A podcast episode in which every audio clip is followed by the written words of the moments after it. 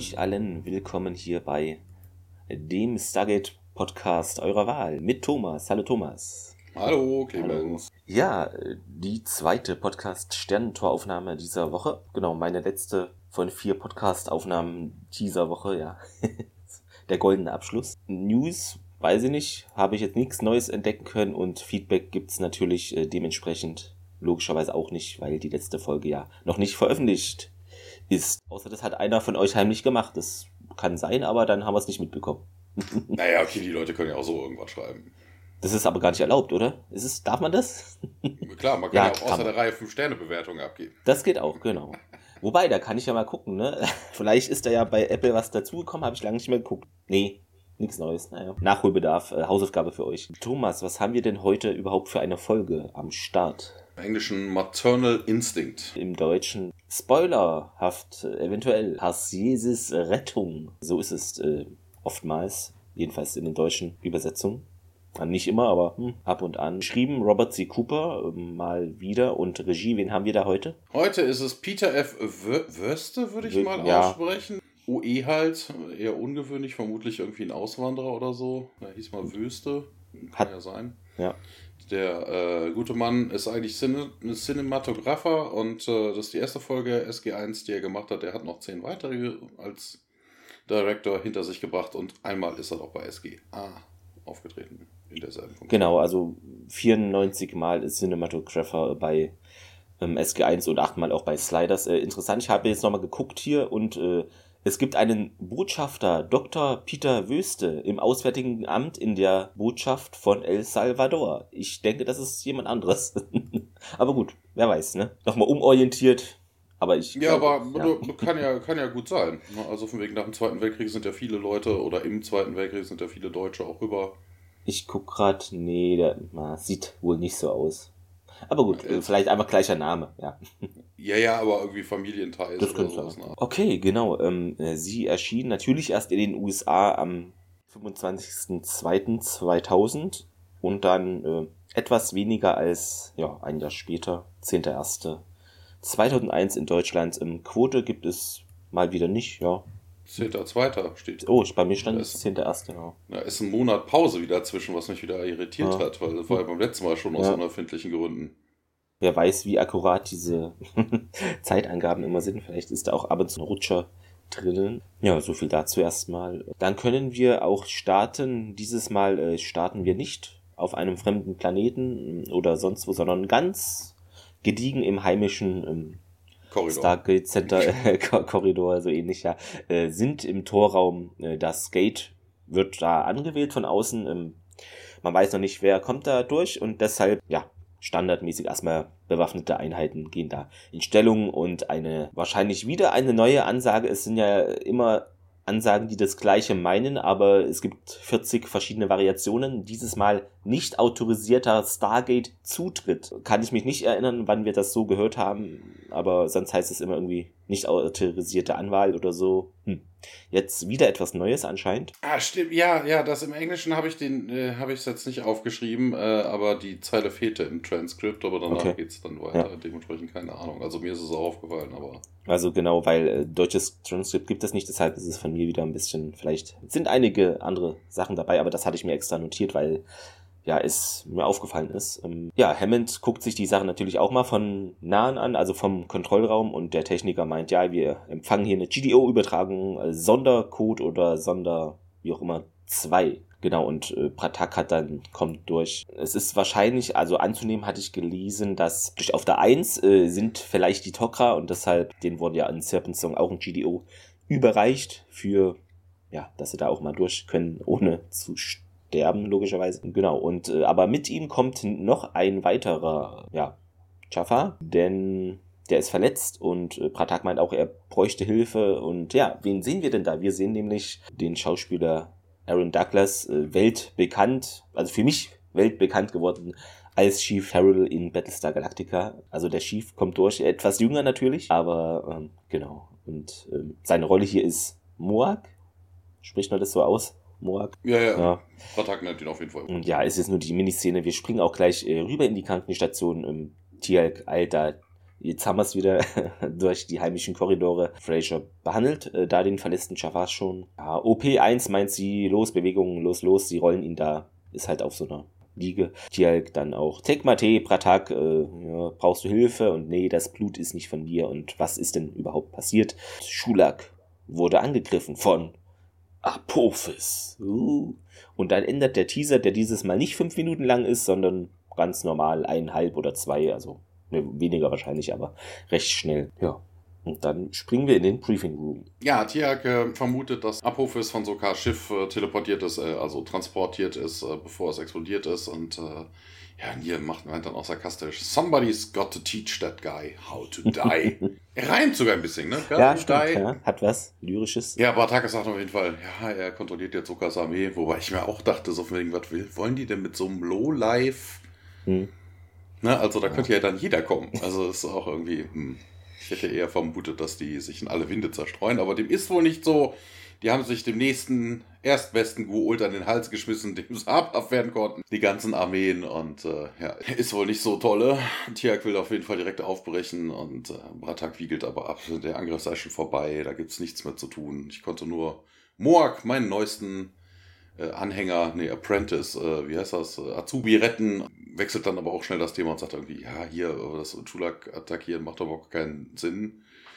Äh, das, ne, also von wegen hier irgendwie, das sind ja auch ein paar Guolt, die die Guolt, also ein paar Jafar, die die Guolt unterstützen würden und sowas und äh, ja, irgendwie. Daniel vermutet, hier irgendwie mal alle Verräter auslöschen und das wäre einfacher, indem man einfach alle tötet, im Gegensatz zu ne, die Einzelnen rauszusuchen ja, das Telefon bimmelt, äh, Hammond geht dann ran und als er auflegt, sagt er so, Bratak hier, Bratak geh mal besser in die Krankenstation. Da kommen wir dann jetzt auch an und äh, Fraser sagt dann auch, also Moak liegt da mit geschlossenen Augen und äh, die macht den Monitor ab. Und äh, ja, Bratak und Tial kommen rein und Fraser aber entschuldigt sich, sie hätten alles getan, was sie tun könnten.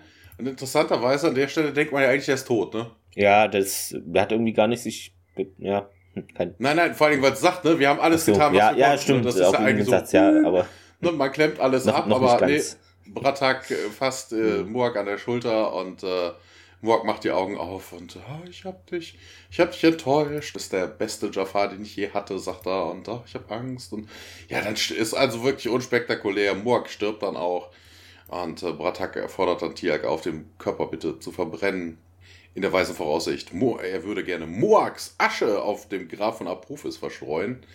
Ähm, wüsste aber nicht, ob er die Kraft dazu hätte, den, den Kampf noch weiterzuführen. Und ja, ja, so ein bisschen Diskussion zwischen den beiden. Ne? So von wegen, hey, wir müssen das doch den anderen Jafar erzählen. Ja, aber der Kampf ist doch eher für jüngere Leute. Und Tiak schleimt dann so ein bisschen rum. Ja, the strongest Jafar I've ever known. Ja, 135 Jahre Bratak hier nochmal auf sein uraltes Alter anspielend. oh Gott, ich bin so alt, ich bin so nutzlos. Und äh, er hat so ein bisschen Midlife-Crisis, mhm. scheint mir irgendwie, ne? So von wegen. Oh Verspätet, oder, ja. Ja, auf jeden Fall vermutet Bratak, äh, also, nee, Bratak sagt dann so wegen, ja, hier, der hat so viele abgeschlachtet, also wir reden hier von Apophis und äh, Tiak vermutet dann auch, dass er das getan hätte, um die anderen System Lords zu beeindrucken, ne, weil er ist ja noch keiner. Selbst wenn er Sokas äh, äh, Heerscharen unter sich hat, ist er ja immer noch kein System Lord.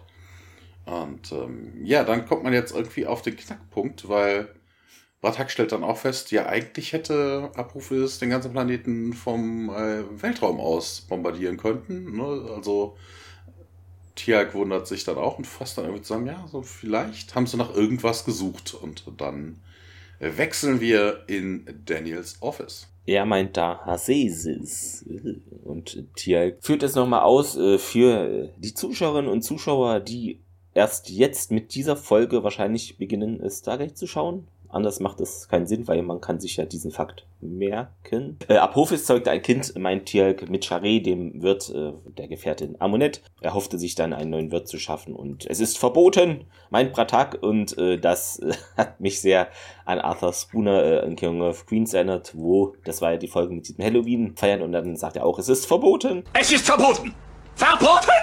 Daniel dann, ja, das, weil eben, sagt es eben nochmal, weil das, was jeder schon weiß und ja, das gesamte Wissen der Goult würde das Kind enthalten und deshalb hat Amunet den Jungen versteckt, um ihn zu beschützen ähm, und Pratak, ja, ja, logisch, ne, das, der würde ja auch gejagt werden und könnte eben irgendwie das Verderben über alle Goult bringen, aber das wissen wir alles, weil SG1 hat ja auch dann am Ende geholfen, dass der mit versteckt wird und so weiter. Das ist nichts Neues eigentlich. Und Daniel führt, Vielleicht, ja, weißt du, hm? ich denke mir so von wegen, warum sollte er das tun? Also von wegen, ne, findet er den Menschenkörper, dem er ist, so toll und denkt sich so von wegen, uh, die Kombination aus Abonnent und äh, meinem Host ist so toll, wir müssen das jetzt machen. Weil ein Host könnte er sich auch einfach so haben. Vielleicht ist es aber einfach faul. Weißt du, er muss, ja. sich da, er muss sich da nicht mehr alles selber merken. Weißt du, so von wegen, wenn der Wirtskörper schon alles wissen, der Gur-Ult hat. natürlich oder auch, ja, ja, vielleicht, wer weiß. also Daniel sagt auch nochmal, ja, Apophis weiß ja auch nicht, wo Amunet ihn versteckt hat und aha, und hier, ja, da, da haben sie dann bestimmt deshalb auf Schulak nachgesucht. Ja, weißt du denn, wo das Kind ist? Äh, fragt Pratak Richtung Daniel, aber er weiß nur irgendwie, dass es wohl dass er wohl in einem Ort namens Cape ist und Pratak wirft hier dann hm, einen Blick zu und ja, du hast von dem Ort gehört und Pratak, ja, das ist eine alte Legende, aber glaube ich nicht wirklich dran, dass es auch äh, existiert, aber muss es halt, laut Daniel. Pratak meint, ja, die, die Gould, die würden sich davor fürchten, vor Cape, vor dem Ort. Schon lange ist darüber ist nicht erlaubt zu sprechen, verboten. Es hat irgendwie, ist was, wovon mein Vater mir mal was erzählt hat, geheim gehalten vor den geholt. Wenn sie keine Printer tragen konnten, machten sie sich da anscheinend äh, auf den Weg nach Cape. Dort würde ihr Kalak den Weg durch die Dunkelheit ins nächste Leben lernen. Also es ist, Kalak ist das Jafar-Wort für Seele. Den, äh, ja, ja Kalak, ohne ja. jetzt groß zu spoilern, ne, so von wegen, das wird eher nicht passieren. Na, also wie wir das im späteren Verlauf der Serie, na, wir treffen ja nachher auf eine Person, wo man dann später auch weiß, was es ist, oder, ne? Mhm. Das, das wird, ich glaube mhm. nicht, dass äh, Ult, also beziehungsweise äh, Jaffa diesen Weg gehen würden können überhaupt. Also bezweifle ja. ich sehr. Ja, es kommt am Schluss noch raus, der Weg wird dann beschritten, wenn man nicht mehr, sehen wir später, genau. Und hier bestätigt nochmal, ja, Seele sei korrekt, als Pratak nochmal, als einige der Geult von Cape erfuhren, da machten sie sich halt auf den Weg dorthin, hat er eigentlich eben schon gesagt, aber sie kehrten dann niemals zurück und deshalb war es dann halt verboten, darüber zu sprechen. Ja, seinem Vater hat es trotzdem Spaß gemacht, die Geschichten jetzt zu erzählen. Wenn die Geult wirklich allmächtige Götter wären, warum fürchten sie sich denn vor diesem Ort. Daniel meint, das klingt halt irgendwie doch für einen perfekten Ort, um da wen zu verstecken, den eben die Gold nicht finden sollen. Die Sternentoradresse hast du nicht zufällig und das verneint Pratak. Ja, dann hm, meint Daniel, alles was ich habe hier, obskure Mythologie der Erde, was darauf hindeutet, dass Osiris einst dort Seth versteckte. Ja. Osiris hat sich dort vor Seth versteckt.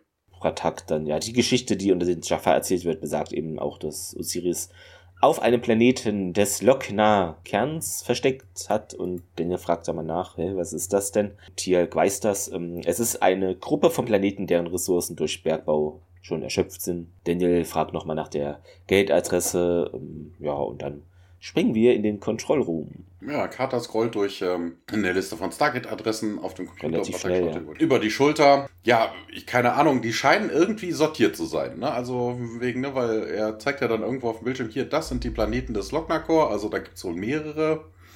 Äh, mehrere Gates im selben System, ne? also die stehen so fein säuberlich untereinander. Und ähm, da gibt es aber einen roten Eintrag, und das fällt Daniel auch auf den Karte, erklärt dann, dass sie ja zwei Referenzkarten hätten, also zwei, hier vorbei. We basically have two reference map for Stargates addresses. Nee, haben sie nicht. Also sie haben eine Liste jeweils, ne? Die Kartusche der Goult of Abydos und äh, die Ancients ähm, Original Maps. Ja, also vermutlich das Zeug, was das äh, O'Neill da von sich gegeben hat. Ja, auf jeden Fall, äh, die rote scheint dann auf den Abydos nicht drauf zu sein. Und äh, das sagt Daniel dann auch. Ähm, die hätten dann deshalb niemals das Cap auf die Kartusche geschrieben. Und ähm, ja, dann haben wir es doch damit wohl gefunden. Wobei das eigentlich Schwachsinn ist. Also was die da tun, also da waren ja jetzt vier, fünf Einträge, ja, genau. inklusive Cap. Ein, zwei waren auch so rot, dass... Ja, der eine war ja der, der rote, eine, von wegen das war ja Cap. Aber das Problem an der ganzen Geschichte ist, du hast intergalaktische Distanzen. Wie willst du in einem Sonnensystem, also in einem Sternensystem, immer denselben, den richtigen Planeten treffen. Die stehen viel zu nah beieinander, wenn du im kosmischen Vergleich.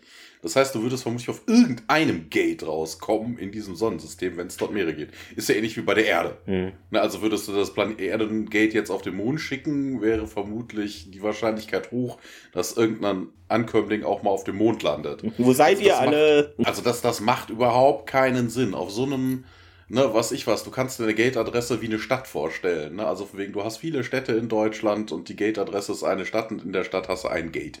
Ne, aber wenn du jetzt mehrere in der Stadt verteilst, wirst du nie dort ankommen, wo du eigentlich hin wolltest. Das, ich kann mir das nicht vorstellen. Ja, das haben wir ja später dann, äh, dass dann primäre Stargates gibt es und sekundäre etc. Ja, ja, ja, aber dass du die dann einzeln so anwählen kannst, das macht irgendwie keinerlei Sinn. Also, hm, ist irgendwie ein bisschen schwachsinnig. Aber okay. Vor allen Dingen, vor allen Dingen auch geil, ne? So wegen, das fällt mir jetzt erst ein. So wegen, das mit diesen Kartuschen ist sowieso totaler Blödsinn mit diesen Gate-Adressen. Weil natürlich ändern sich Sternenkonstellationen über einen langen Zeitraum. Das deshalb, passt ja. man das, ne, deshalb passt man das ja immer wieder an. Diese Listen, äh, da rechnet ja dann der Computer rum. Das Blöde an der ganzen Geschichte, so Planeten bewegen sich auch. Meistens, ja. Also innerhalb, innerhalb des Sonnensystems. Also was ich weiß, wenn du gestern noch äh, hier im Süden angekommen bist, könnte der Planet jetzt schon wieder im Osten sein oder sowas. So galaktisch gesehen von oben drauf gucken. Also es würde vermutlich nie funktionieren. Deshalb immer nur 17.30 Uhr äh, jeden Monat genau, Ortszeit, äh, das ja. anwählen. Ja. ja, okay. Wir wechseln aber auf jeden Fall jetzt in den Briefingraum. Das äh, SG1 ist da unbetroffen von diesen ganzen Unlogischkeiten, also von diesem ganzen Muppets. Da sitzen SG1, Hammond, Bratak äh, um den runden Tisch herum. Und ähm, will denn, dass das jetzt wirklich Cap ist, fragt dann auch Hammond und äh, ja, also, ne, wie, wie können wir denn wissen, dass das überhaupt Cap ist? Und Bartak berichtet, ja, das ist irgendwie eine untouched Wilderness mit großen Bergen und irgendwie eine ganze Weile vom Gate entfernt ein einzelner Tempel. Ja, Daniel dann auch so von wegen, ja, die Gur-Ult haben Angst vor Cap und das würde auch erklären, warum sie diesen Planeten nie ausgebeutet hatten. Und dann sagt Tiag, if Amonet thought to hide their Hassis on Cap, then Apophis will presume so. Nein, würde er nicht. Wo soll das wissen? Also, das, das hat ja, also das hat ja nicht, also Apo, Amunet hat der vor Apophis ja eigentlich versteckt, also genau. ne, durch Charés irgendwie Einfluss. Das heißt, er weiß davon null. Der Einzige, der das weiß, ist Daniel. Also das, diese Mutmaßung macht keinerlei Sinn. Also der Rest der Story ab hier könnte man es eigentlich streichen. Na, also, ach, das ist wieder so blöd. Ja, äh, O'Neill sagt dann, ja, Apophis hat aber so einen an der Klatsche, der würde da trotzdem hingehen und äh, er bittet dann Hammond um Backup. SG2 soll mitkommen, sagt er, und dann Bratak schließt sich auch an und ähm, ja. Die Szene endet damit, dass Daniel hofft, dass sie dann doch die Ersten wären. Und wir wechseln auf Cap. Ja, da sehen wir nun ähm, SG1 und SG2 ist auch da, der zu diesem Major von SG2 meint ja alle 30 Minuten irgendwie melden und das bestätigt er, ja, Stellung halten und ja, ja und genau, dann das ist Sekunde, das ist Major Coburn, ja. der Name fällt später, das, der wird gespielt von Stephen Bacic, B-A-T-I-C, einmal Highlander, zweimal Outer Limits, einmal Sentinel, dreimal Akte X, einmal Dark Angel, einmal X-Factor, vier weitere Male taucht er noch in SG1 auf. Er war Prince Baron in Flash Gordon. Er hat dreimal in Smallville mitgespielt, zweimal in Arrow, zweimal in Supernatural. Er hat Emmett Dad in Van Helsing gespielt. Ne, wir hatten das jetzt öfter mal schon mal Van Helsing. Und hat einmal in Legends of Tomorrow mitgewirkt. Hm. Ja, ich kenne Ausdruck Angel, genau. Ja, SG1 und Pratak machen sich da eben zu den Bäumen äh, auf und dann sehen wir nochmal einen Shot äh, auf dem Planeten äh, Pratak und Tialk ja, halten, weil sie entdecken Fußspuren und O'Neill fragt auch mal nach, was ist da denn überhaupt? Und ja, hier dann eine Gruppe von Jafar ist hier wohl durchgekommen, äh, sechs und Pratak korrigiert, nee, das sind acht. O'Neill ist sichtlich begeistert, na toll, wir sind nicht die Ersten.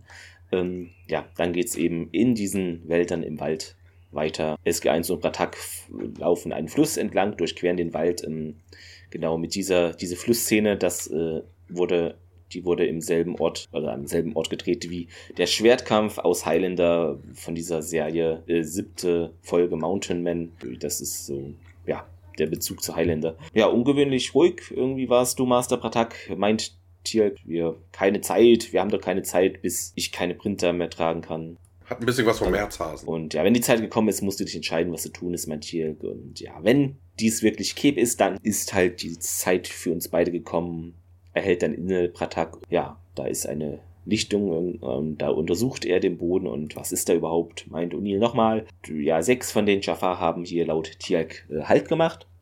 Zwei gingen voraus, meint Pratak, aber ja, sie kehrten mit einer anderen, einer Frau zurück. Und woher willst du das überhaupt wissen? meint O'Neill und ja, Teal'c zeigt nochmal auf den Boden, äh, dieser eine Abdruck oder diese zwei Fußabdrücke, die sind kleiner, leichter und das ist äh, anscheinend durch Frauenfüße entstanden, die eben jo, offene Sandalen trugen. Ja, Pratak ergänzt es. Ja, als sie sich hier alle wieder trafen ähm, zum Pickling, nein, äh, gab es einen Kampf und äh, sie gingen dann in den Wald. Sie rannten dann auch und okay, meint O'Neill und das ist doch super, meint Tier Pratak führt aus, ja, das ist wahrscheinlich hier diese Priesterin, die dem, äh, der, meine ich, der das Kind anvertraut wurde und dann gehen sie weiter und wir sind immer noch in den kepischen Wäldern bei Tag. Also, ja, wir haben an dieser Stelle aber wieder einen Fehler, weil hier gab es keinen Kampf. Ne? Also wegen, wir sehen ja gleich, wie so ein Kampf denn aussieht. Wir wissen auch, wie sich Jafar verteidigen, indem sie wild mit ihren Stabwaffen rumballern. Das hätte man gesehen.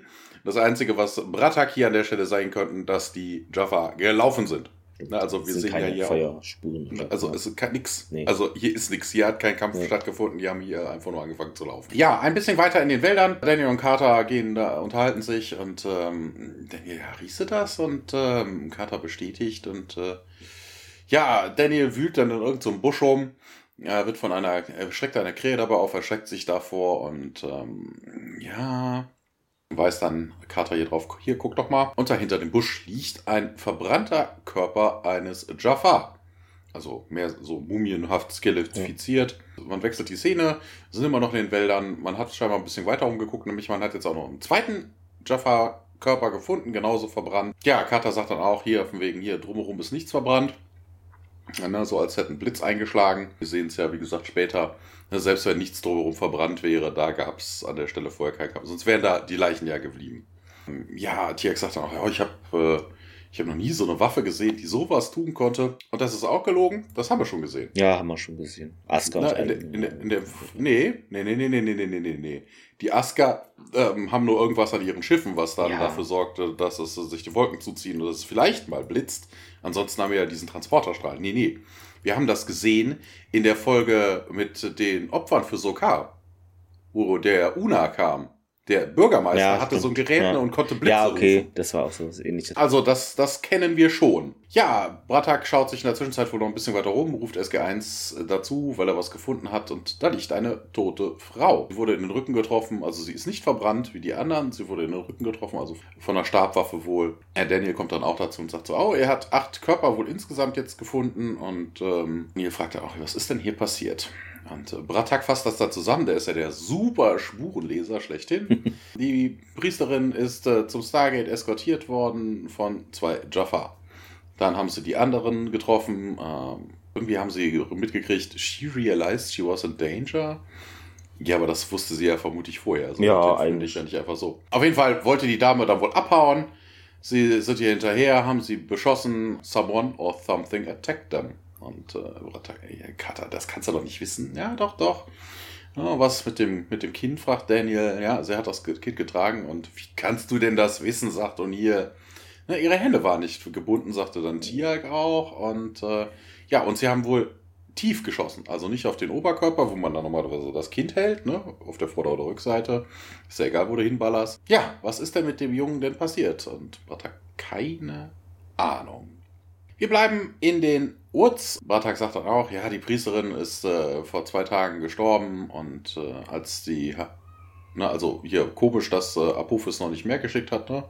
als die mit dem Hassis noch nicht wiederkam. Ja, vielleicht viel, viel mehr. Ja, interessanterweise, also man vermutet halt hier, ne, dass Apophis irgendwie noch mehr geschickt hätte, aber dem super Spurenleser Bratak wäre das ja aufgefallen. Also es gab nur diese ja, acht, es stimmt. kam nicht Armeen, ne, also das ist jetzt kein hätte man sich eigentlich auch schenken können. Also es ist halt verwunderlich, dass Apophis noch niemanden geschickt hat. Kommt auf so eine Lichtung und sieht dann im Hintergrund dann irgendwie so einen Tempel und dann, oh, hier, ist das Cap? Und Pratak, ja, ja, Cap.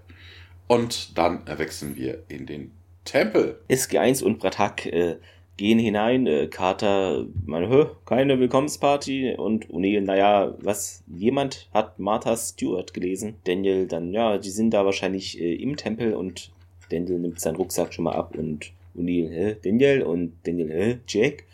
Äh, was wird das? meint O'Neill. Und naja, irgendetwas an diesem Ort sagt mir, wir sollten hier nicht mit all unseren Waffen da reinstürmen, rumfuchteln. Und Pratak äh, findet, das ist auch eine gute Idee. Heiliger Boden sei das. Und O'Neill denkt mal kurz darüber nach und ähm, ja, zieht dann auch mal seinen Rucksack ab und ja, wartet hier, meint Ja, er. Genau, seinen Rucksack. Ne? Ja. Daniel sagt so wegen, wir sollten hier nicht vielleicht mit gezogenen Waffen reinkommen. Und was tut, was tut Jack? Er zieht seinen Rucksack aus mit der MG immer noch in der Hand. Das Ja, O'Neill halt typisch. geil. Geil. Und Pratak, ja, davon habe ich doch so lange geträumt, diesen Ort zu finden. Äh, und ich werde euch begleiten. Gibt Tirk seine Stabwaffe und zu dritt äh, wird nun der Tempel betreten. Der ist Kerzen erleuchtet, aber anscheinend ist da niemand. Und O'Neill schaut zu Daniel und Pratak. Es wird zurückgeblickt und dann steht auf einmal ein Mönch vor ihnen.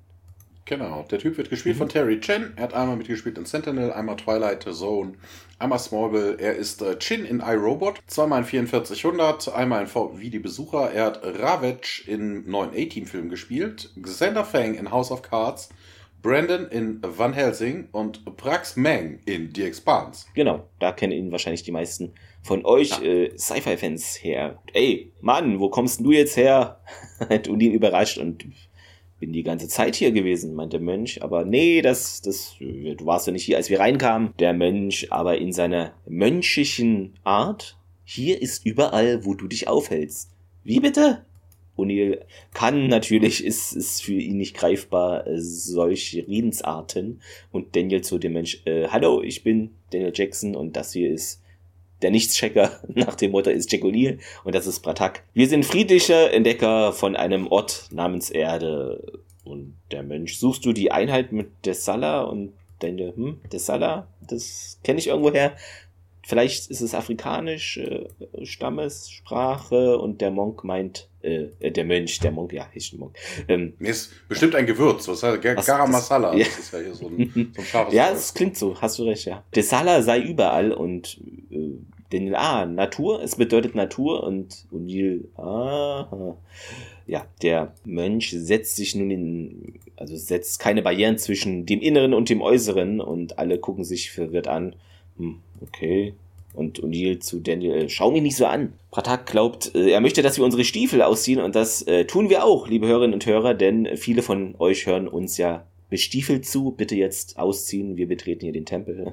ja, und O'Neill, Ah, hört zu. Äh, wir sind heute viel marschiert und. Eure Reise steht am Anfang. Ich wollte damit nur sagen, dass ich allen einen großen Gefallen tue, wenn ich die Dinge anbehalte. ich sag nur, meint O'Neill, aber der Mensch geht da nicht so wirklich drauf ein. Wenn der Geist erleuchtet ist, ist der Geist frei, der Körper spielt dabei keine Rolle. Er setzt sich dann in die Mitte von dem Raum, während der Mensch, äh, während Daniel und Pratak ihre Stiefel äh, sich entledigen. O'Neill hat dann die Idee, mal nachzufragen, ja, wieso können wir den nicht einfach fragen, wo der Junge ist? Wäre das nicht irgendwie sinnvoll? Daniel schaut ihn an, setzt sich dann im Schneidersitz zu dem Mensch äh, gegenüber, bespricht das mit dem jetzt hier, wir suchen einen Jungen, ein kleines Kind und der Mönch dann, ja, Blitze, äh, Funken regnen, ein, ein Wimpernschlag hast du verpasst und hm, Funkenregen, meint O'Neill und der Mensch Richtung O'Neill. Ja, ich weiß nur, dass irgendwie eine Schneeflocke in einem Feuer nicht existieren kann. Ja, damit kann jetzt äh, O'Neill wenig anfangen und äh, Daniel so, äh, Jack und nee, nee, hier, ich, Sie kennen mich, ich bin kein großer Fan von subtilen Rätseln, das ist mir eine Nummer zu hart. Äh, Im Englischen sagt er das andersrum. Okay. Er macht das nämlich ironisch. Er sagt, I'm a huge fan of subtlety. Sehr schön. Ähm, Und Daniel dann zu dem Mensch, ja, es tut mir leid, ich mache keine Sorgen um den. Ja, der Mensch ist noch immer sehr im Unklaren. Die Sonne ist warm, der Wind ist wild. Gras an den Ufern grün. Hier kann sich kein Stier verstecken. Uni, hm, da wäre ich mir nicht so sicher. Ja, Daniel, äh, jetzt da, Jack, er spricht den Zen Koans an, welcher Theologe auch, also welcher Theologie er auch immer folgt. Es könnte die Grundlage, die ursprüngliche für den Buddhismus auf der Erde sein. Und also dieses. Und das stimmt ja auch nicht. Das wissen wir ja. Es ist ja genau andersrum. Die Menschen wurden von der Erde entführt. ja, Äh, nicht andersrum. dieses. Also wenn, äh, dann ja. wäre diese Zen-Geschichte, käme von der Erde und wurde dann da weitergesponnen. Dieses äh, Shan, beziehungsweise ähm, ist in dem japanischen Zen-Buddhismus eine kurze Anekdote oder Sentenz, die eine beispielhafte Handlung oder Aussage eines Zen-Meisters ganz selten auch von einem Schüler äh, darstellt. Genau, genau. Die Glaubensvorstellungen sind wohl ähnlich hier mit dem Buddhismus und auch ähnliche Vorstellungen über Zorn und das Tod zu, also und Zerstörung führt dazu. Wir springen weiter. Das ist äh, ganz cool oder schön, meint O'Neill. Ich werde auf jeden Fall den Dalai Lama anrufen, wenn wir nach Hause kommen. Aber jetzt, warum sind wir überhaupt jetzt hier? Daniel dann zu dem Mensch. Ja, er hat recht. Äh, das ist sehr wichtig. Was ist denn jetzt hier mit dem Kind? Und aber er bleibt im Unklaren, der Mensch. Ein, steckt ein Kind in jedem von uns. Und ach, komm schon, meint O'Neill. Und der Pratak dann. Ja, er sucht einen Menschenjungen aus Fleisch und Knochen. Diejenigen, die Einheit suchen, finden alles, was sie suchen. Und Pratak scheint das irgendwie zu verstehen und nickt. Und O'Neill sieht verwirrt aus immer noch. Das dauert wohl noch eine Weile, meint Daniel. Und wirklich, meint O'Neill. Wie kommen Sie darauf, Daniel? Leichte Geste dann mit den Augen so seitlich. Ne? Ach was, ja. Dann sehen wir nochmal den Tempel kurz äh, von außen in einer nächsten Szene. Carter und Tia schauen sich draußen um und äh, Carter hört ein Geräusch und dreht sich um, aber da ist dann nichts. Tia guckt in so einen Keukarpfenteich, ne, also von wegen, das sieht so wenigstens so aus, wie man das aus so chinesischen Gärten, asiatischen Zen-Gärten kennt. Glaubt da ein, ein, ein Blitz, also irgendeine so Lichterscheinung durchzucken zu sehen und äh, der Kater kriegt irgendwie mit, dass Tiak da so reinstiert und fragt dann, ist alles okay? Tiak wiegelt dann ab und sagt, ich habe hier kein gutes Gefühl, was diesen Platz angeht. Und ähm, ja, O'Neill kommt dann auch aus dem Tempel und äh, wird auch direkt gefragt, was ist denn mit dem Hasesis? Und ja, keine Ahnung, da ist so ein Mönchtype und äh, Danny glaubt, er könnte das wissen. Schwimmen wir mit und äh, ja, wir spielen? Fragt Carter, ach ja, irgendwie Erleuchtung, sagt O'Neill und äh, Carter will noch irgendwas sagen. Ja, ja, ich weiß. Er setzt seinen Hut ab und kratzt sich am Kopf. Ist wohl scheinbar sehr gelangweilt. Wir wechseln in den Tempel zurück. Da sitzen Bratak und Daniel nun auf dem Boden, dem Mönch gegenüber. Und der Mönch wendet sich dann auch an Bratak. Ja, hier in dir ist ein Wesen, das nur Dunkelheit kennt. Und Bratak bestätigt das. Ja, du musst dem, dem, dem Teufel entsagen, wenn du Einheit mit Oma de Sala suchst. Und äh, ja, Oma, Oma, what does that mean? fragt dann Daniel. Und äh, ja, der Mönch blockt da wieder, ja, Wörter können das nicht aussprechen, also Wörter können das nicht ausdrücken. Na, Rede kann jetzt nicht den, den Sinn einer Sache transportieren. Aber am Ende sagt er noch, one cannot carry darkness on the great path. Also das geht nochmal in Richtung Bratak. Ja, und Pratak sagt dann auch, ja, aber wenn ich den Symbionten rausnehme, werde ich sterben. Und, äh, aber der Mönch sagt dann auch, nee, du kannst die Reise nicht antreten mit dem Indier. Pratak stellt dann ganz normal, also stellt dann einfach dann auch fest, ne, so, ja, hier, also die, die Einheit suchen, die müssen bereit sein zu sterben. Und das, das stimmt ja auch. Ne? Also von wegen, Genau, das wissen ja. wir ja aus der späteren Serie. Es, es hat ja jetzt nichts mit dem mit dem Bratak zu tun oder mit dem Symbionten. Man gibt ja dann irgendwie seinen Körper dann auch auf. Das sagt der Mönch nämlich auch, wenn der Geist befreit ist, wird der Körper nicht mehr benötigt. Und äh, aber ich merke, dass du nicht bereit bist, Oma de Salah zu treffen. Und Bratak schüttelt dann auch den Kopf und sagt, ja, ich bin nicht bereit zu sterben. Aber ich, äh, mir bereitet es Freude oder Genugtuung, was auch immer soll es, ähm, im Fakt, dass das noch vor mir liegt. Er verbeugt sich, also beide verbeugen sich gegeneinander und Bratak erhebt sich und geht raus. Daniel dann der Mönch, ja, aber ich, ich muss jetzt nicht sterben, oder? Und ah, der Mönch sagt dann, du hast keinen Teufel in dir. Und äh, Daniel ist hocherfreut. Ja, aber du hast irgendwie so innere Ressentiments, äh, von denen du dich befreien musst, sagt Daniel, äh, sagt er und Daniel nur stupide, okay. Kurze Szene draußen.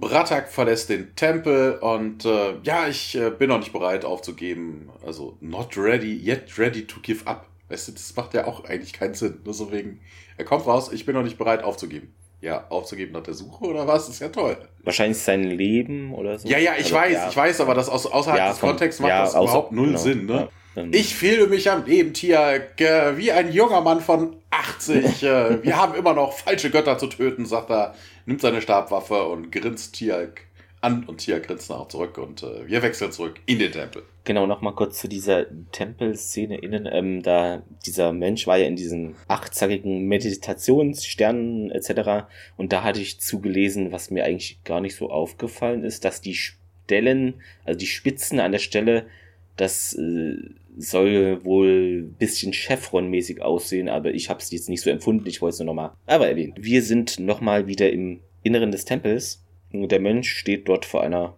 Wand mit verschiedenen Symbolen, redet vor sich äh, hin, ja, ihr geht hier in den Wald, ohne einen Grashalm zu stören, oder sie geht in den Wald und wer ist sie? Und der Mensch, ja, die Mutter. Und Daniel, ah, de Sala Natur, Mutter Natur? Ja? Sprechen wir über Mutter Natur? Warum suchst du denn dieses Kind aus Fleisch und äh, Gebein? Daniel meint, er ist der Sohn meiner Frau. Aber nicht dein Sohn? Äh, nein, ist er nicht. Aber meine Frau ist jetzt tot und ich habe ihr eben versprochen, für ihn zu sorgen und dass der Junge in Sicherheit ist, ne? Und du bist sicher, dass er bei dir sicher ist? Klaro. Und der Mensch weiter. Naja, weil es ist so, dass es dauert länger zu erkennen und wenn sie es sofort wissen, dass das Kerzen nicht Feuer ist, dann wurde das Essen vor langer Zeit äh, gekocht. Und den, äh, na schön, ich habe keine Ahnung, wovon du sprichst. Nächste Szene im Tempel. Daniel und der Mönch sitzen jetzt wieder in dieser Mitte in der Raummitte. Da sieht man eine Kerze, die ist äh, zwischen beiden, aber ist nicht angezündet und beide haben ihre Augen geschlossen und Dindelmeier öffnet seine Augen und ah, ich kann das irgendwie nicht. Und der Mensch, äh, ja, du sagst, du suchst das Kind und ein Versprechen da zu erfüllen und das bestätigt Daniel. Ja, gibt's da noch einen anderen Grund? Ja, meint Daniel, das Kind hat das Wissen, was eben meinem Volk helfen kann, sich gegen einen bösen Feind zu verteidigen, die Guaul. Interessant. Hm. Dass er hier so, weißt du, versucht, die Guru zu beschreiben als bösen Feind. Zum einen hätte er auf Bratax Symbionten hinweisen können, ne, die Evil, das Wort, was, ja. ne, der, der, der Teufel, der in, in Bratak drin. Außerdem wissen wir ja von Bratax Erzählungen, dass die Gua'ul schon hier waren. Stimmt. Ne? Genau. Also von wegen, ne? also das wäre jetzt nicht ja. so ja. unbekannt. Also von wegen, es hätte einfach gereicht, anstatt irgendwelchen Beschreibungen. Ja, ich will das gegen die Gua'ul verteidigen, aber okay. Und der Mensch, äh, ah, du verachtest die Goa'uld und ja, die sind für den Tod meiner Frau verantwortlich unter Millionen und von auch noch Abermillionen anderer Menschen. Und wie kann man sie, wie sollte ich sie nicht hassen? Ja, dein Hass wird zum Tod des Kindes führen. Wieso weißt du das? Der Mensch schließt die Augen und meint, ja, man müsse ihm vertrauen und das muss er auch glauben. Daniel dann, na, vielleicht glaube ich nicht, dass ich damit meinen Gedanken diese Kerze entzünden kann. Es wäre nicht irgendwie, eigentlich so ein Unilspruch, wäre nicht irgendwie ein Feuerzeug oder Streichhölzer einfacher und dann wird er unterbrochen, denn plötzlich ist die Kerze äh, entzündet. Wow. Ja, und jetzt soll er sie ausblasen und Daniel äh, ist schwer vom Begriff äh, und mhm. macht es auch, bläst sie aus und der Mensch äh, dann äh, mit deinen Gedanken. und Daniel lächelt kurz, ah, sorry, ne, hm, könntest du sie doch mal anzünden? Und ja, das äh, passiert auch. Und ja, ist das jetzt irgendwie nicht so eine Zauberkerze, meint Daniel und Jetzt gibt's Stufe 2. Äh, der Mensch meint nämlich, er solle jetzt äh, seine Hand in die Flammen stecken und Daniel, äh, was? Ja, halte deine Hand in die Flammen und Daniel zögert, macht es dann aber auch, bevor er sich dann vor Schmerzen die Hand logischerweise zurückzieht. Warum hast du mir das gesagt, dass ich das machen soll? Ja, wieso hast du es getan? fragt der Mensch. Ja, du hast es mir gesagt dann ja, weil du mir vertraut hast und das bejaht Daniel. Du hast da anscheinend eine Fähigkeit, meinte Mensch, also Vertrauen und ja, vertraue auch Oma des Salah. Glaube nicht, dass äh, sie die Kerzen anzünden können. Glaube, dass äh, was? Nee, andersrum. Glaube nicht, dass du die Kerze anzünden kannst, sondern okay, glaube, ja, dass ist ja ein bisschen komisch übersetzt. die Kerze anzünden kann. Ja. By the way, was ist eigentlich mit Opa des Salah? Haha. Sorry, der musste sein, weil es ist die Steilvorlage gewesen. Nun sehen wir den Tempel äh, außen äh, in der Nacht. Ja, es ist fast nach. SG1 und Bratak warten immer noch auf Daniel. Daniel hat sich wohl irgendwie eine innere, also im Kopf irgendwie eine Zeit ausgedacht, es dauern darf. Er guckt nämlich auf seine Uhr und sagt dann, Time's up. Na, keine Ahnung was, vielleicht kommt gleich das Sandmännchen, ich weiß es nicht. Er geht auf jeden Fall dann zurück in den Tempel und äh, dort sitzen Daniel und der Monk immer noch darum. Ja, Daniel richtet sich dann auf und äh, ja, Jack, hier die Zeichen an der Wand sind eine Sprache. Ach nein. Also das hätte man ja.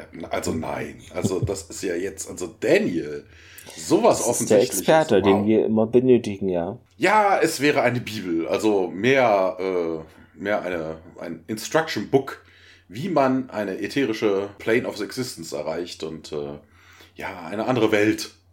Also vermutlich denkt er sich dann, damit kann, kann Jack wenig anfangen. Eine andere Welt. Ja, hier, äh, die Jafar, die das wohl vor langer Zeit gefunden haben, haben diese Passagen wohl so interpretiert, äh, haben das wohl so interpretiert, dass das eine Passage ins Afterlife sei. Ja, ja, hier, hier, keine Hektik, äh, slow down, der Grasshopper, sagt er.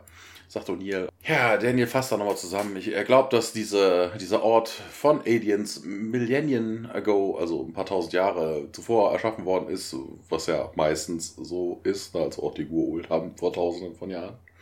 Aber okay. Ja, sie könnten sogar die Erde besucht haben und äh, die Mythologie angestachelt haben, was das Konzept von Mutter Natur in verschiedenen Kulturen angeht. Und O'Neill denkt sich aber irgendwie was anderes dabei und zeigt dann noch den manchen fragt dann, ja, aber dieser Typ ist dann auch ein Alien. Äh, nee.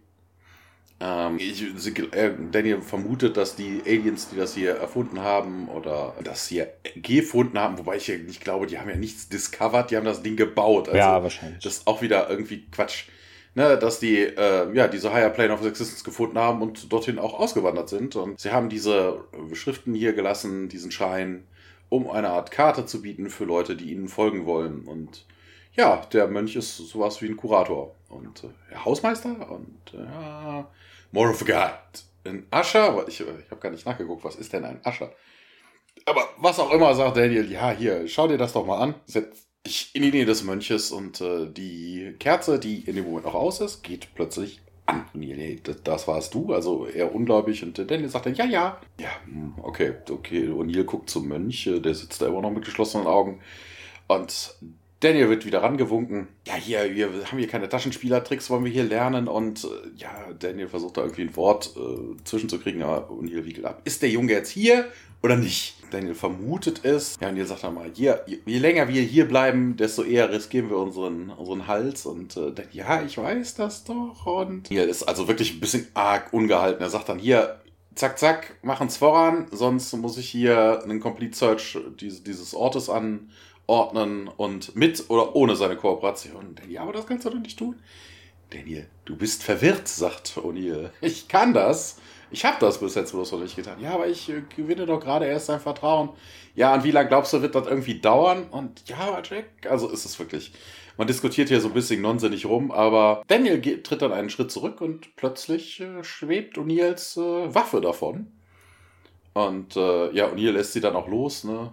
Man sieht auch die Schnüre, das ist ganz Ja, cool. man sieht die Schnüre, steht hier auch, ja. Ja, die Waffe schwebt dann zwischen denen und äh, irgendwie dreht sich dann der O'Neill zum Monk hier, das ist gefährlich, äh, mach das, äh, lass das wieder runter und ja, die Waffe schwebt dann auch zu Boden und O'Neill wieder zum Mönch. Ja, das war jetzt sehr, sehr eindrucksvoll, aber wie hast du das getan? Und Daniel mischt sich dann aber und sagt dann, ich war das. Äh, was? Ja, das versuche ich dir die ganze Zeit zu erzählen. Das ist unglaublich. Ja, er hat, er hat dir beigebracht, wie, ja, ja, wie man Dinge mit seinem, mit seinem, mit seinem, ähm, ja, Mind ist es, ne, mit, nicht Gedächtnis, mhm. ähm, Kraft seiner Gedanken machen kann. He could teach me how to light candles and move stuff around by thinking. Also fragt dann O'Neill, wobei ich glaube, so verbohrt wie O'Neill ist, wird das eher nicht funktionieren. Aber der Mönch sagt dann auch, ich kann dir nicht beibringen, was du bereits weißt. Und, äh, oh, ich, äh, ich glaube nicht, dass ich so viel weiß, wie du glaubst, dass ich weiß. Also wieder so ein bananiger Spruch. Ihr müsst mit Omar de Salah befreundet sein. Hat draußen irgendein Geräusch und, ähm, und dann ist das deine Freundin? Und äh, er nimmt dann aber seine Waffe auf und kommt nach draußen und wird begrüßt von dem Anblick Goa'uld-Gleiter. Und Tja, Bratak, check that out. Major Coburn wird dann auch angerufen über Radio. Und wir wechseln dann kurz ans Gate. O'Neill wird ist zu hören aus dem Funkgerät. This is O'Neill. Und Coburn sagt dann auch, read you, Sir. Und habt ihr, wir haben hier Jaffa Activity. Wie ist denn bei Ihnen? Äh, hier ist nix. Und äh, weil ich das auch interessant fand, ne? Also Gleiter, die nicht durchs Gate kamen, heißt ein Mutterschiff ist da. Wo jetzt innerhalb von, ja, ja, das, das sehen wir ja auch später noch. Jetzt ist es ja jetzt kein großer nee. Spoiler. Aber interessant, dass jetzt so plötzlich, ne, wir wissen ja von anderen Sachen, dass ja so intergalaktische Reisen auch wirklich mal dauern. Ne, also das jetzt so einfach mal plötzlich so, ach ja, ich bin gerade in der Nähe, dann kann ich da auch selber hinfliegen. Gerade auf Patrouille. Type of, also das, das ist jetzt auch wieder zu viel Zufall. Also das ist auch wieder doof. Ja, wir wechseln zurück in den Tempel. O'Neill äh, findet da den Mönch und Daniel vor und O'Neill jetzt nochmal zum Mönch. Ja, ist jetzt hier dieses Kind nee, oder wie? Nee, du oder hast was? eine Szene übersprungen. Hä? Er will den Tempel vermieden erstmal. Genau, also zu Carter meinte O'Neill, ja, ich will Claymores am Eingang äh, bis hierhin und ja, ich dachte, wir würden jetzt abhauen, mein Carter. Und ja, ich auch. Und dann halt in den Tempel, genau. O'Neill dann, hey, Jack äh, und O'Neill weiter. Ja, das ist hier, sind Kleider, wir haben keine Zeit. Und äh, ja, der Mensch dann, äh, Zeit bedeutet nichts für. Und O'Neill unterbricht ihn, ah, ah, sag jetzt nichts. ja, dann wieder ähm, im Wald außen äh, in der Nacht. Man sieht und hört da Jafar durch den Wald äh, stampfen und sie blicken hinunter auf den Tempel. Wir springen Wir wieder. sehen zuerst mal auch das Mutterschiff, das ist nämlich gelandet. Da Ja, kommt nämlich genau. die Jaffa her. Ja, Carter besichtigt nun auch mal den Tempel äh, und zu O'Neill, ja, hier Claymores äh, haben wir jetzt da platziert und O'Neill, ja, super, Daniel meint, wir sollten hier bleiben und Carter fragt nach und ja, dreimal dürfen sie raten, meint O'Neill, ja, was jetzt, meint Carter und Daniel hebt nun seine Hände und ein Feuer, ein größeres, lodert dann auf den Boden auf, verschwindet dann aber auch gleich Gleich zaubert er ein Kaninchen aus dem Hut. Genau. Und Carter dann zu Daniel, "Hä, warst du das? Und äh, Claro, und äh, das ist doch nicht möglich. Und also Carter ist hier äh, als Scully unterwegs natürlich. Und, und ja, was, was denkst du denn jetzt? Und Daniel, hä, was jetzt? Carter, ja, wie hast du das jetzt gelernt, das Feuer zu kontrollieren? Und ja, das ist nicht nur das Feuer, meinte Diddle, irgendwie alle Anweisungen, es stünde alles äh, auf den Wänden. Und alles, was man da eben machen müsste, sei bereit sein zu lernen und zu glauben. Die Wahrheit ist irgendwo da draußen. Carter, ja, tut mir leid hier, aber irgendwie, ja, hier muss doch, hier geht bestimmt was anderes vor sich und warum das denn, meint Daniel. Und, ja, ich weiß es auch nicht. Unter anderen Umständen irgendwie müsste ich die richtige Ausrüstung, sagt Carter, mitbringen und nach einer versteckten Technologie suchen, bevor ich dem hier irgendwie Glauben schenke. Ja, gibt sich ein kleinen Teil von dir wenigstens, der irgendwie das glaubt, dass es da eine Person gibt mit einer, die eine höhere Ebene erreichen kann. Und Carter, ja, ja, aber ich habe doch hier die Fähigkeit jetzt, meint Daniel. Und ja, um was zu tun? fragt sie. Daniel, ja, um das Kind zu beschützen. Ich glaube, sie will nicht, dass ich äh, gehe, bis sie weiß eben, dass ich das Ganze hier verstehe, wie ich es dann auch beschützen kann, das Kind. Und ja, wer ist sie überhaupt? Und Tiak und Pratak rennen nun auch hinein und Tiak meint, ja, hier, Mutterschiff ist gelandet, äh, etwa 2000 Soldaten nähern sich uns, also schöne Aussichten. Da bringt ein zweites Esketem auch nicht ganz so viel. Und O'Neill, ja, super, dann bleiben, ich liebe es hier irgendwie, um zu bleiben, um hier zu plaudern und ja, geht dann gefolgt von Carter hinaus. Und warte, warte, warte, meint Daniel. Er schaut dann hinter sich, äh, aber der Mensch ist plötzlich weg und von oben erscheint ein Licht, das sich auch etwas in seiner Brille spiegelt und erstaunt. Geh nicht ins Licht. Ja. Wobei hier diese ganze die Monolog, den Daniel da mehr oder minder führt, nur so wegen, ja, hier, don't you see what's happening? I have that power und hast du nicht gesehen. Der klingt so ein bisschen so, als wäre Seth begegnet, so ein bisschen brainwashed. ja, hat was davon, genau. Ähm, ja, dann nochmal sehen wir den Tempel von außen bei Nacht. Äh, SG1-Mitglieder, also alle bis auf Daniel verlassen, da den, also gehen halt hinaus und dann sehen wir eben da schon viele Jafar sich nähern mit Fackeln in der Hand und O'Neill meint, ah, verdammt. Ja, und dann geht's wieder hinein in den Tempel. Die anderen äh, laufen zurück in den Tempel und äh, ja, Bratak sagt auch, wir müssen hier weg. Ja, wir könnten durch den Wald abhauen und wo ist denn Daniel? Und ja, aber da ist. Ja, er guckt in den Tempel, aber Daniel ist nirgendwo zu sehen. Daniel, Daniel, wir müssen gehen. Verdammte Scheiße. Und keine Ahnung, sagt O'Neill dann auch. Ja, was machen wir denn jetzt? fragt dann auch Carter und äh, Coburn wird dann angerufen. O'Neill, Retus, äh, ja, zurück durchs Gate. Äh, Hammond erzählen, dass wir hier eingekesselt sind. Wir brauchen Backup und Coburn bestätigt. Und äh, ja, Coburn hat ja schon aufgelegt und äh, O'Neill sieht dann, wie viele Lichter, also wie viele Fackeln durch den Wald kommen. Sagt, lots of Backup, verdammte Scheiße. Und äh, er geht zurück zu den anderen. Defensive Positions. Ne, lasst die Claymores, wartet damit äh, so lange wie ihr könnt. Ich, ne, ich möchte hier nicht irgendwo reinstolpern, wenn wir das nicht absolut vermeiden können. Ja, und dann muss jedes, jedes Teil zählen. Und äh, ja, aber erinnert mich noch dran, ja, Daniel wirklich richtig mal zu vermoppen, wenn wir den dann wiedersehen. Und äh, ja, wir wechseln in den Tempel, während sich draußen der Mond verdunkelt, weil Wolken vorziehen. Die Asgard.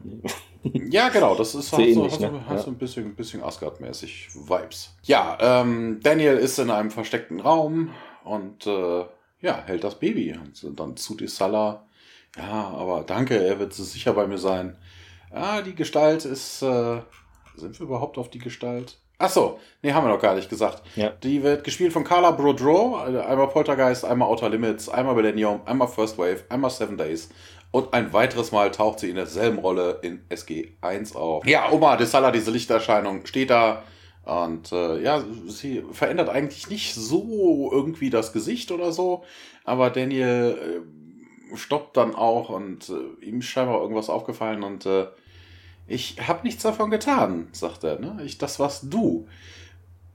Also dieses Feuer anmachen, Mhm. Waffe schweben lassen und hast du nicht gesehen.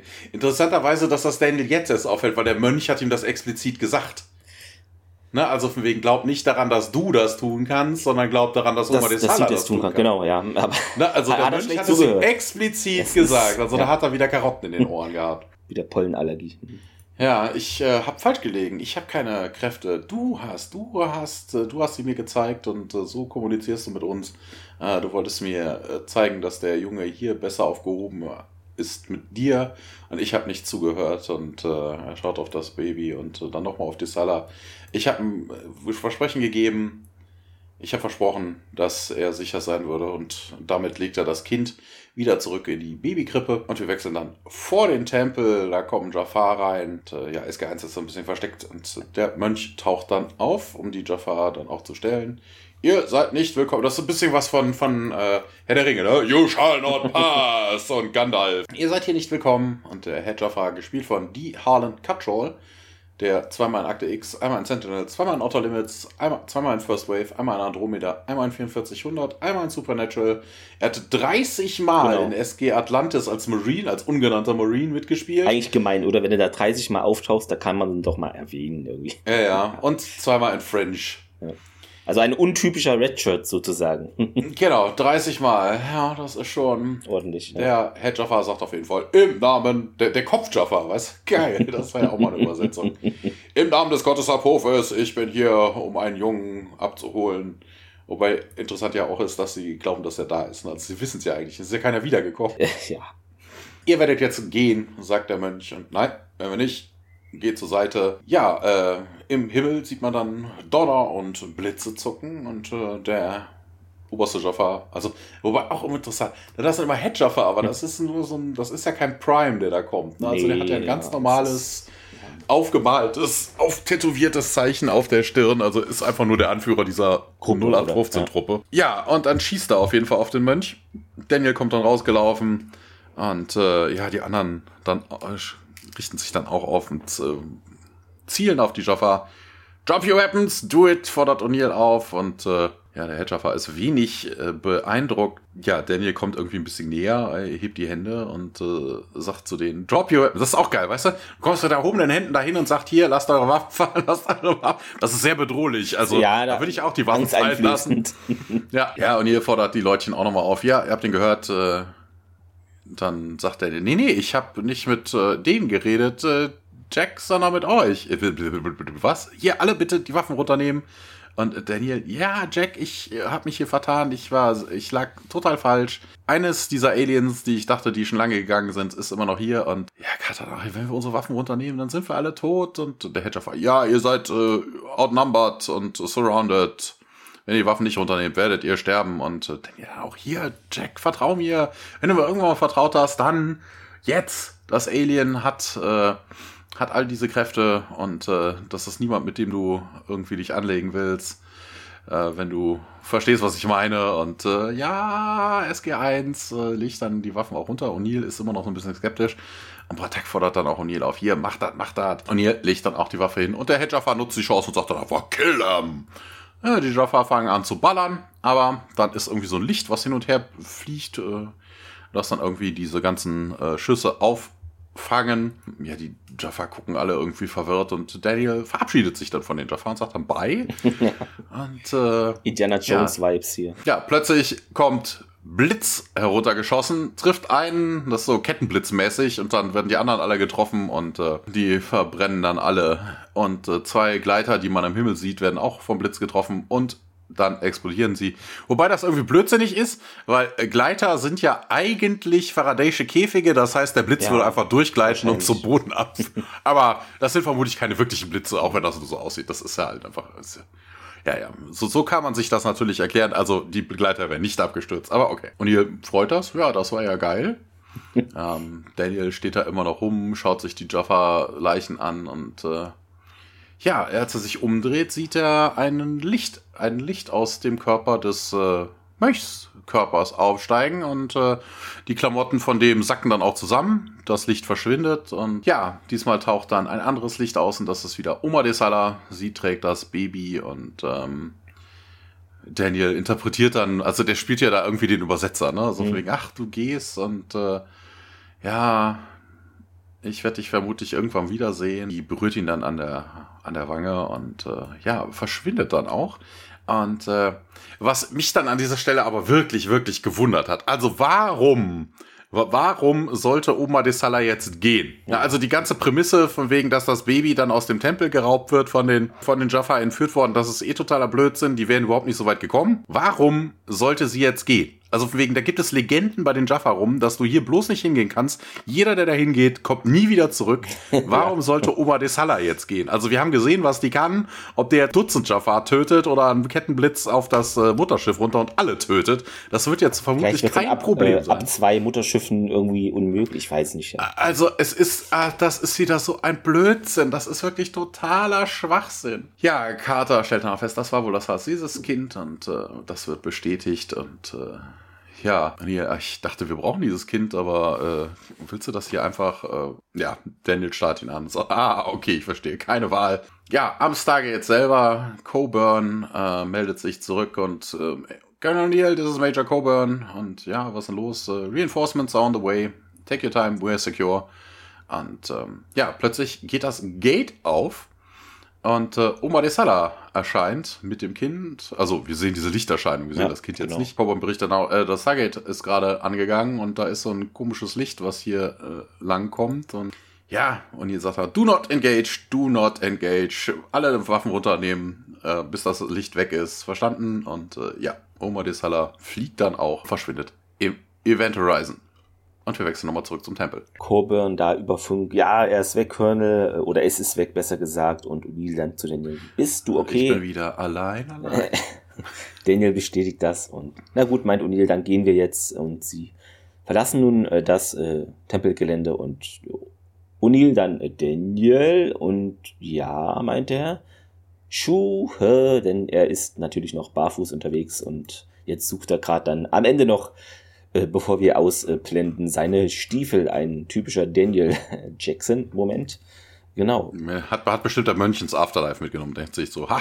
Ich habe Stiefel. Vielleicht, vielleicht, ist der Weg, genau. vielleicht ist der Weg so lang. Original Militärstiefel, yes. Die Trivia nun, ähm, es gibt auf der DVD äh, natürlich, weil es die ja, letzte Folge auf dieser DVD ist, so rum, ähm, extra mäßig eine kleine ja, sieben Minuten noch was geht es über den Produktionsdesigner Richard Hudolin, der seit 96 äh, eben dabei war und gemeinsam, ich weiß nicht, wahrscheinlich waren es dann mehr Leute, aber am Anfang mit 15 Leuten äh, sechs Wochen Zeit hatte für den Main, äh, für das Mainset äh, des Pilotfilms, äh, das irgendwie zu bewerkstelligen und hat er ja auch geschafft, sonst hätte es den Pilotfilm nicht gegeben. Ähm, es sollte wohl erst ein Silo irgendwie mit drei Stockwerken werden, wurde dann auf zwei verkleinert und auch einige Set-Teile aus LA eingeflogen, die er da halt nicht gefunden hat oder nur noch auf Lager hatte, war jetzt irgendwie nicht so deutlich ähm, auszuhören. Und es gibt ja auch, ähm, das wissen viele wahrscheinlich auch schon, äh, dass ein zweites Gate, was eben nicht im Stargate Center ist, sondern für äh, Locations eben von A nach B gekarrt wird und dazu braucht man sechs Leute, um das aufzustellen und das dauert wohl einen Tag lang. Also es ist leicht aufwendig, äh, genau. Deshalb immer kanadische Wälder, dann muss man es nicht so oft äh, transportieren vielleicht. ja. Ähm, Könnten einfach eine Leinwand nehmen, dann machst du das per Greenscreen.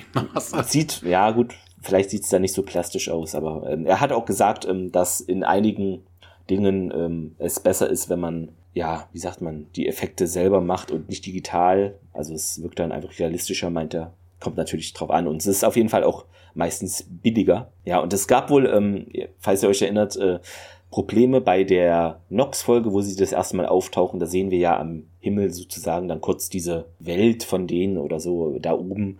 Und das, da gab es irgendwie, haben sie wochenlang überlegt, weil das alles nicht so geklappt hat. Und dann hat man sich am Ende eben für das, was man da uns gezeigt hat, entschieden, was größtenteils eine Glasmalerei ist.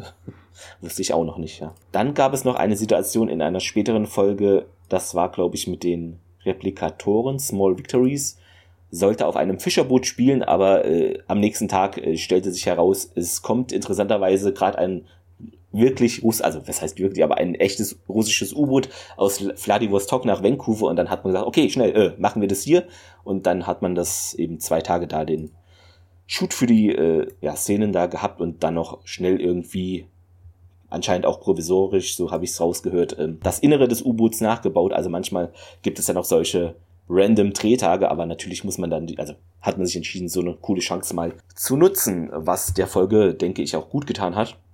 Ja, Connections gab es noch zu einer TV-Serie, einer alten, die ich nicht kenne, Kung Fu von 72. Und ja, O'Neill tells Jackson to slow down Grasshopper. Das kommt da wohl auch irgendwie, ja, ist eine Anspielung drauf.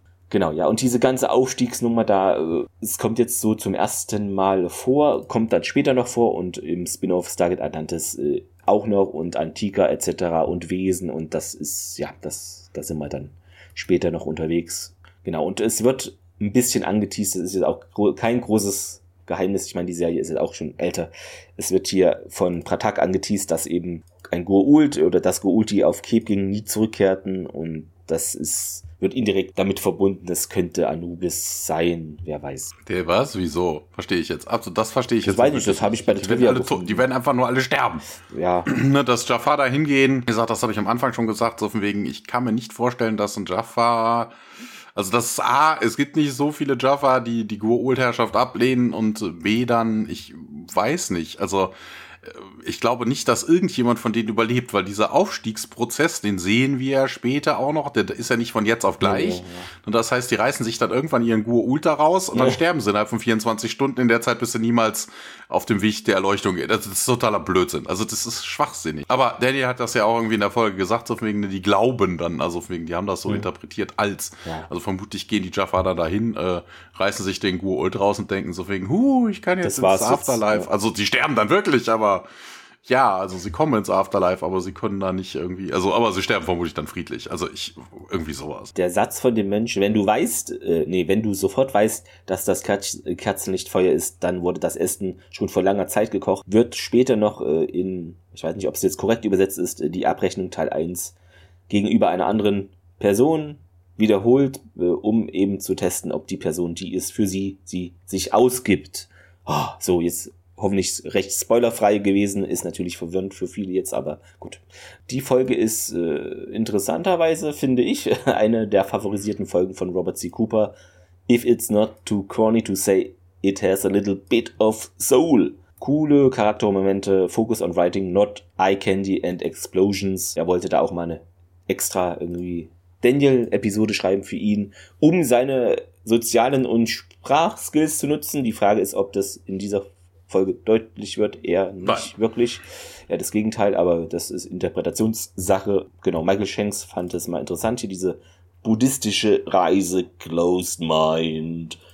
Und das ist auch sehr witzig, hatte ich gelesen. Uh, Fans think I'm like Daniel and a wonderful, sensitive guy, but my girlfriend says, yeah, but they don't know you. Das fand ich auch sympathisch. Er hatte wenig Zeit am Set, beziehungsweise allgemein, weil seine Tochter wurde da gerade ein Jahr alt und das musste da irgendwie alles ratzfatz äh, mit dem Drehen gehen. Fehler habe ich keine mehr groß. Äh, wir hatten, glaube das mit den mit der Waffe, ja. die da schwebt, erwähnt. Sonst die Logikfehler sind ja bekannt. Weiß nicht, ob du da noch was gesehen hast irgendwie. Nee, wie gesagt, ich äh, ja. bringe ja alles eigentlich immer direkt runter. Genau. Ähm, ja, Zitat der Woche. Hast du da was, Thomas? Ja, auch hier ist es wieder so, es gibt wenig, wenig Gutes. Also das Einzige, was jetzt ein bisschen netter ist, ist der Spruch von O'Neill, der dann sagt, so von wegen hier, also in Bezug auf Apophis, hm. irgendjemand muss den Typen mal beibringen, wie man zu sterben hat oder wie man, ja. wie man sterben kann. Sehr gut. Ich habe das mit dem, ja, wo der Mensch sagt, ich kann dir nichts beibringen, was du nicht bereits weißt. Und O'Neill so, äh, ich glaube, ich weiß nicht so viel, wie du vielleicht denkst. ja, ansonsten ja, Fazit, ich würde mal anfangen. Ja, was, wenn ich es jetzt mit der letzten Folge vergleiche, auf jeden Fall, äh, ach so, bevor ich zum Fazit komme, fast vergessen. Ähm, es gibt auf der, also DVD auf meiner stand doch bei einem zweiten extra, also es gibt da noch eine Vorschau auf andere Folgen, das ist aber nicht interessant, dass es irgendwie ein Stargate SG1 Vergangenheit und Zukunft eine brandneue einstündige Dokumentation zu Stargate SG1 gibt und da habe ich draufgeklickt und da passierte nichts.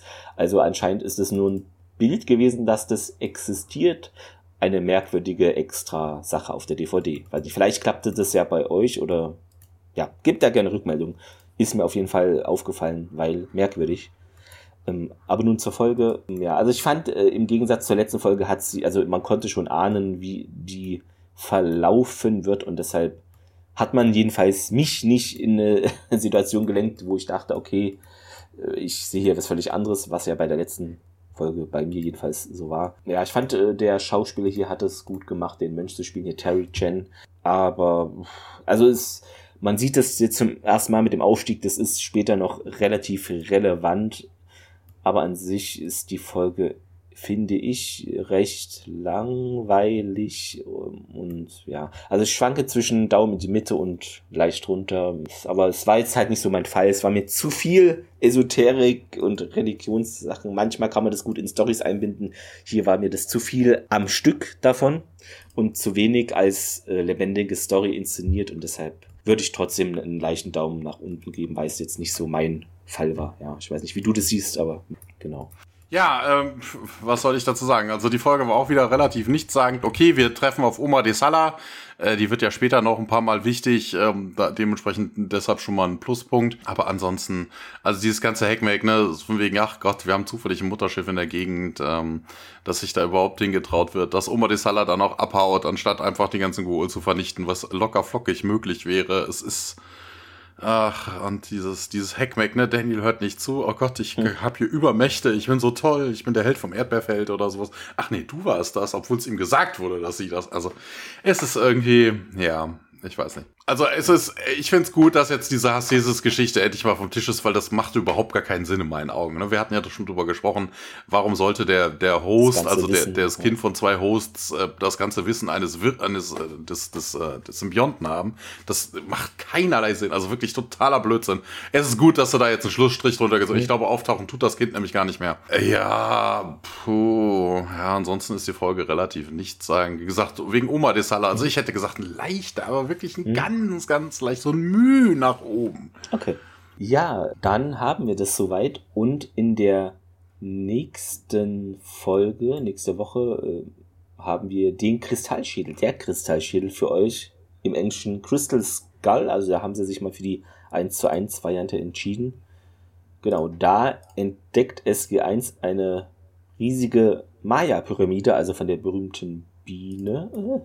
genau, und natürlich hat es mit irgendeinem Kristallschädel vielleicht zu tun, sonst würde man die Folge nicht so benennen. Wobei das nichts heißt, aber in dem Fall ist es wirklich so. Sonst weiß ich gar nicht mehr, was in der Folge so war. Auf jeden Fall passieren da Dinge und ich glaube, die war sehr Indiana Jones mäßig, also abenteuermäßig. Vielleicht ist sie gut, vielleicht nicht. Äh, wir werden sehen. Ja, wie fandet ihr denn diese Folge? Habt ihr da noch Gedanken zu? Teilt uns gerne mit. Ansonsten äh, gerne noch Bewertungen. Es können, wir nehmen noch kostenlose Bewertungen an auf Apple und überall.